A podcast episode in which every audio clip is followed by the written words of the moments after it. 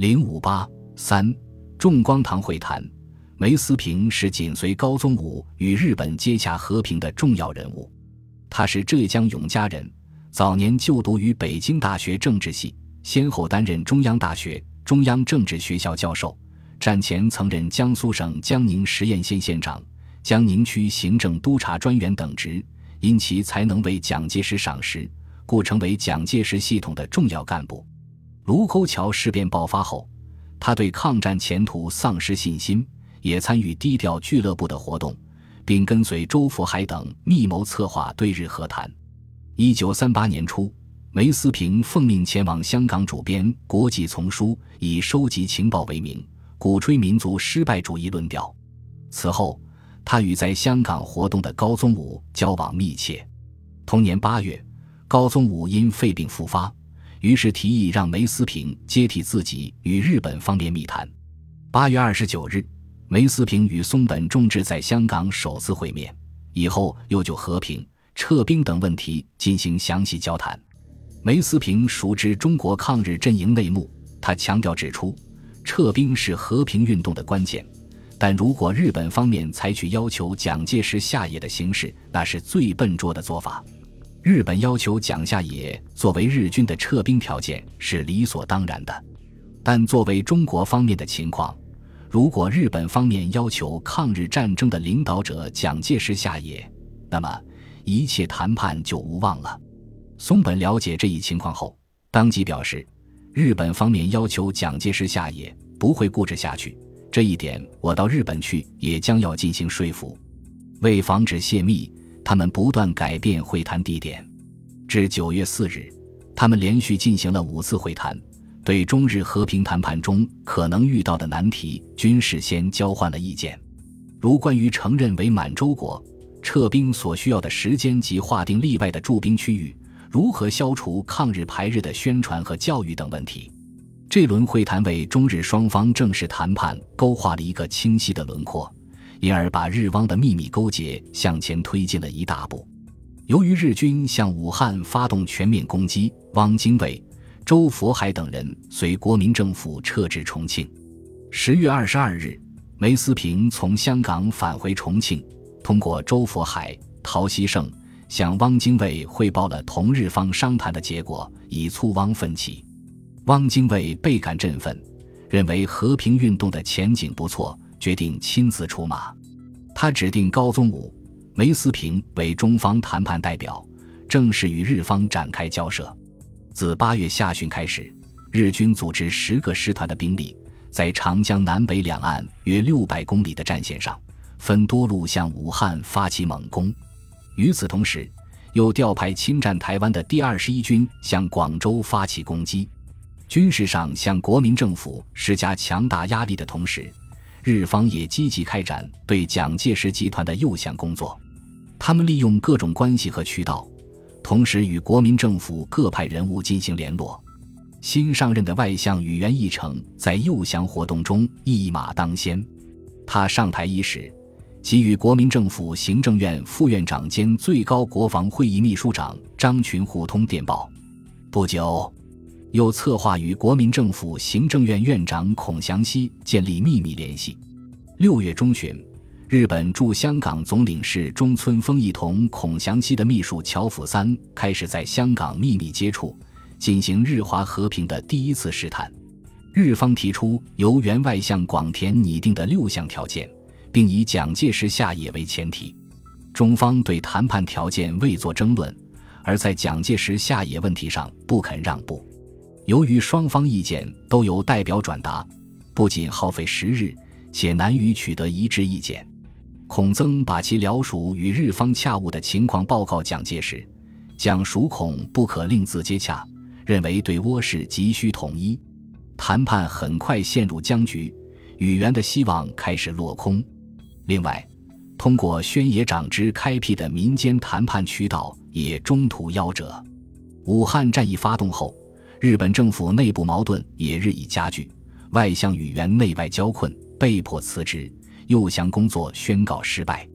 除宇垣外，日本政府还通过其他多条渠道进行诱降活动，其中以土肥原为首的特务机关在诱降国民政府、拼凑全国性伪政权的活动中扮演着重要角色。该机关以陆军中将土肥原贤二为首，全称为对华特别委员会，简称土肥原机关，是专门负责有关重大对华谋略及建立中国新中央政府的执行机关。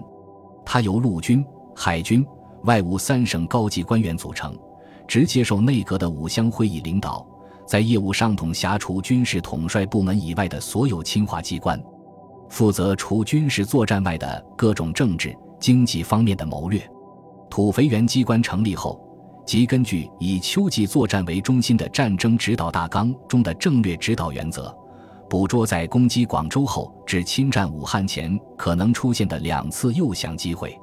十月七日，武汉作战正在激烈进行之际，土肥原机关接到华南特务机关的报告，称与国民党代表肖振营取得了联系，他们认为第一次诱降机会已经出现。于是迅速拟定诱降方案，计划先后派出三个不同级别的使者，渐次推进谈判。首先立即派出第一使者去香港，试探蒋介石的态度，初步提出谈判要点。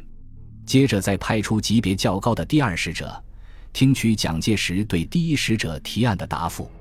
待国民党当局同意日本的提案，马上着手安排中日高级官员的直接会谈。第三使者需由政府特使、首相或陆相担当，直接与国民党首脑谈判解决战争问题。虽然日本军政当局对此次诱降满怀信心，但事态并未按照日方确定的方向发展。第一使者初步接触后，中国政府因武汉危在旦夕，急于要求在十月十七日前进行第二使者会谈。担任日方第二使者的土肥原不愿前往香港谈判，于是临时选在作战区域以外的福州会面。土肥原坚持要在福州海面的日本军舰上会谈，而国民党代表则坚持在福州城内进行。双方各执己见，僵持不下。另外，蒋介石虽有和谈愿望，但坚持以恢复七七事变前的状态为前提。十月十四日。他明确指示，绝对拒绝之事，宁死勿允。以十八日为限期，方其缓兵，破裂则不怪，越犯则不可。由于日中双方均不肯让步，这次和谈遂无果而终。在实施对国民党当局诱降计划期间，土肥原机关并未放松在中国占领区拼凑伪政权的工作，他把目标集中到唐绍仪、吴佩孚。靳云鹏这三个中国第一流人物的身上，企图让这些曾在北洋政坛上出过风头的遗老重登政坛，充当伪政权的军政头目。九月下旬，土肥原秘密前往上海，拜访隐居的唐绍仪，策动其出山。受名利驱使，唐绍仪产生了重返政坛的欲望，马上与手下党羽商讨阻隔事宜。并拟出了未来政权中高级官员的初步人选，可是，唐在九月三十日突遭国民党特工人员袭击死亡，土肥原失去了目标，又跑到华北做吴佩孚、靳云鹏的工作。隐居天津的靳云鹏虽有出山意愿，但因早已在政坛上失势，故没有什么作为。吴佩孚失势后，在北京石景花园隐居，当时仍有不少旧部署。因此，土肥原开始把策动重点转向吴佩孚。然而，吴佩孚与临时政府首脑王克敏有矛盾，又不能与土肥原很好合作。土肥原费尽心机，工作始终没有明显进展。日本政府又迫国民政府屈服，启用中国第一流人物充当统一政权傀儡，这两项主要政略遭遇挫折之后。原先不受重视的汪兆铭工作逐步引起他们注意，并被置于重要位置。十月下旬，参谋本部的金井武夫把在香港同高宗武、梅思平会谈的内容带回东京，建议陆军大臣与参谋总长推进这项工作。由于会谈内容已同日本政府调整日华关系的原则接近，因而引起东京方面的重视。陆军省与参谋本部召开协调会议。对香港会谈中提出的和平方案进行了若干修正，作为下次对华和谈的基础。同时决定派营佐真昭、金井武夫与民间人士全养健、细贤等急赴上海，与汪精卫的代表进行正式会谈。为争取这次诱降活动获得成功，近卫内阁在日军攻占广州、武汉后立即抓紧时机，于十一月三日公开发表对华声明，高唱中国政府如坚持抗日荣共政策，则帝国绝不收兵，一直打到他崩溃为止的调子。同时强调，帝国所求者即建设确保东亚永久和平的新秩序，帝国所希望于中国的。就是分担这种建设东亚新秩序的责任。帝国希望中国国民善于理解我国的真意，愿与帝国合作。固然，如果国民政府抛弃以前的一贯政策，更换人事组织，取得新生的成果，参加新秩序的建设，我方并不予以拒绝。与同年一月第一次禁卫声明相比，日本的对华政策有了明显改变。即由企图武力消灭国民政府，转为向国民政府诱降。第二次禁卫声明向汪精卫集团伸出了招降之手。本集播放完毕，感谢您的收听，喜欢请订阅加关注，主页有更多精彩内容。